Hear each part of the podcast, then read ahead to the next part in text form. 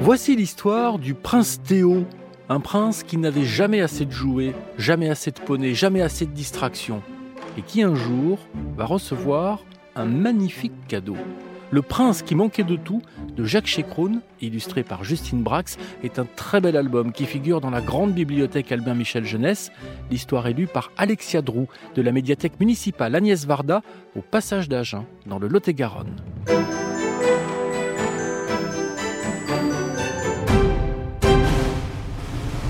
Dans un royaume où il faisait bon vivre, il y avait assez de tout, pour tous.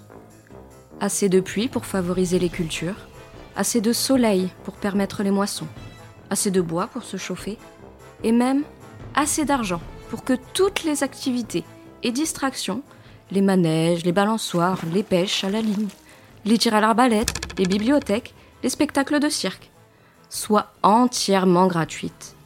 Mais Théo, le fils du roi, n'en avait jamais assez.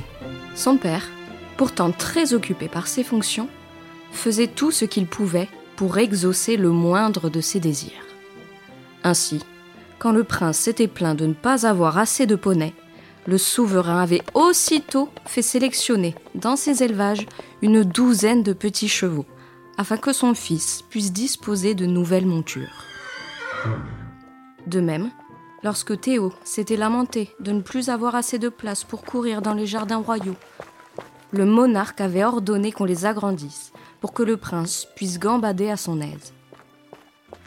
Ainsi encore, le jour où le jeune héritier avait dit qu'il s'ennuyait à jouer toujours avec les mêmes petits soldats de plomb, le roi avait fait fabriquer plusieurs dizaines de nouvelles figurines, représentant tous les grades et tous les corps de son armée. Malgré tout cela, Théo se trouvait toujours une raison de manquer. Peut-être que ce qui causait ce sentiment était quelque chose de plus profond que des poneys à chevaucher, du terrain pour courir ou des soldats de plomb. Mais qu'est-ce que ça pouvait bien être? Un jour, un oiseleur vient en visite à la cour. Il offrit au monarque un superbe perroquet au plumage multicolore. Il s'appelle Dis-moi tout, dit-il. Drôle de nom, s'exclama le souverain. C'est qu'il parle, sire. Il parle s'étonna le roi. Avec qui sait y faire précisa le marchand d'oiseaux. Voici une notice qui pourra vous servir, sire, ajouta-t-il en déposant entre les deux pages d'un livre une feuille pliée en quatre. L'oiseleur partit, le souverain eut beau faire, l'animal resta désespérément muet. Il lui parla sur le ton de la gentillesse, puis sur un ton plus ferme, et de nouveau gentiment, et aussi sur le ton de la colère. Mais dis-moi tout, demeurait totalement silencieux. Théo, cependant, admirait le doux plumage aux couleurs vives du perroquet, son regard intense, son air de tout comprendre et sa façon de se tenir bien droit sur ses pattes. Il se prit d'amitié pour lui, et, chaque fois qu'il le pouvait, il partait se balader avec son compagnon à plumes sur l'épaule. De son côté, le roi était de plus en plus mécontent du fait que l'oiseau ne dise pas un mot. Un matin, alors qu'il partait pour une semaine de voyage, le monarque se fâcha et ordonna ceci. À son retour, si l'animal n'avait pas parlé, on le vendrait au marché. Le prince, apprenant cela, fut très peiné. Il aurait bien supplié son père de le lui laisser, mais celui-ci avait déjà quitté le palais. Il essaya chaque jour de faire parler son bel ami, mais rien n'y faisait alors qu'à la fin du sixième jour, il pleurait dans sa chambre car on allait vendre dix mois tout. Il vit passer un homme chargé de perchoirs. C'était l'oiseleur. Il l'appela par la fenêtre, le fit venir auprès de lui et lui dit tout son tourment. Mais, et la notice entre les pages du livre?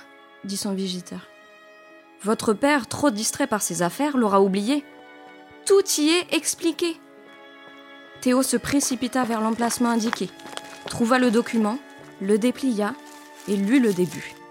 Donnez-lui la première lettre de son nom, il vous donnera la deuxième. Aussitôt près du perroquet, il prononça distinctement D, répondit l'oiseau. M. Tu parles, tu parles, hurrah, hurrah s'écria le prince. Bien sûr que je parle, répondit Dis-moi. Et tu tiens de vraies conversations? demanda Théo. Comme il est écrit dans la notice, Je parle tant que j'ai quelque chose à dire. Après, je me tais. Car le silence, c'est la force des mots.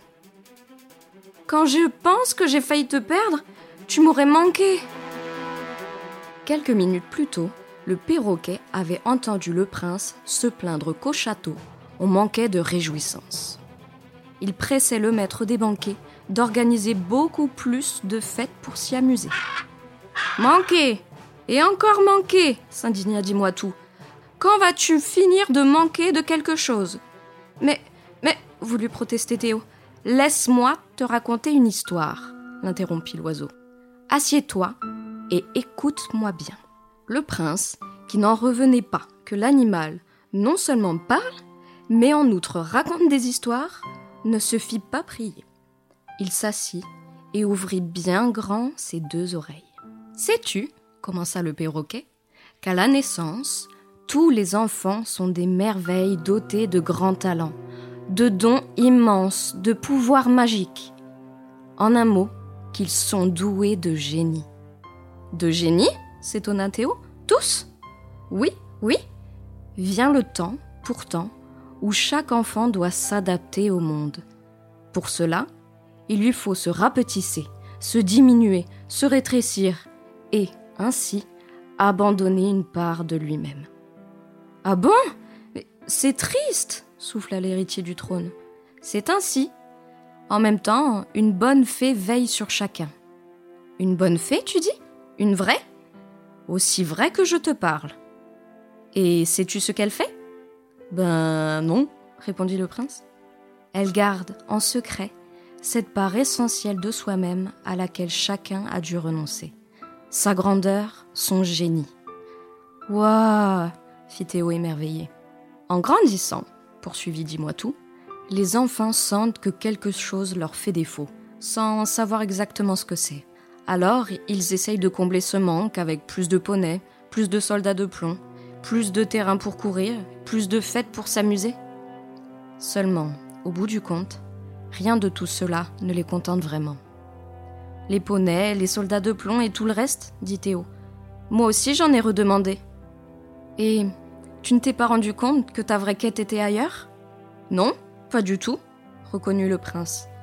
Vois-tu, tous nos manques ne font que remplacer notre vrai manque. Théo l'écoutait, bouleversé. Mais qu'est-ce que c'est, notre vrai manque? voulut-il savoir. L'oiseau ne répondit pas, laissant Théo réfléchir par lui-même. Ah oui, j'ai compris s'exclama-t-il. C'est notre génie, notre grandeur, cette part de nous-mêmes à laquelle on avait renoncé. C'est cela, n'est-ce pas? De nouveau, le perroquet ne dit rien. Mais la fée, pourquoi ne nous la rend pas, cette part de nous-mêmes? questionna le prince. Comme dis-moi tout restait muet, Théo insista. Allez, dis-moi, s'il te plaît, pourquoi ne nous la rend pas?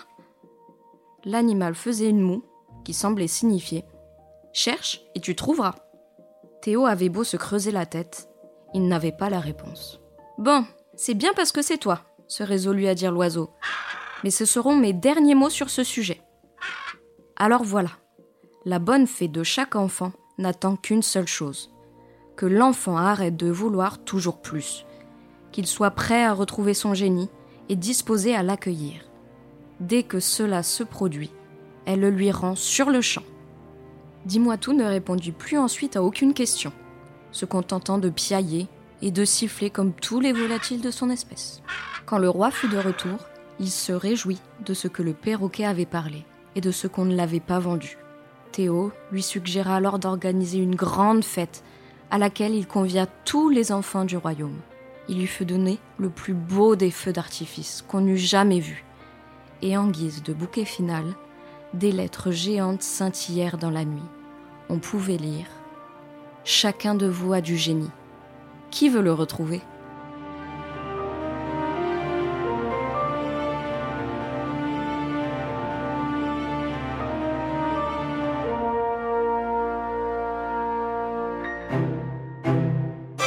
Ainsi se termine Le Prince qui manquait de tout de Jacques Chekroun et illustré par Justine Brax, paru aux éditions Albin Michel Jeunesse. L'histoire est élue par Alexia Drou de la médiathèque municipale Agnès Varda au passage d'Agen dans le Lot-et-Garonne.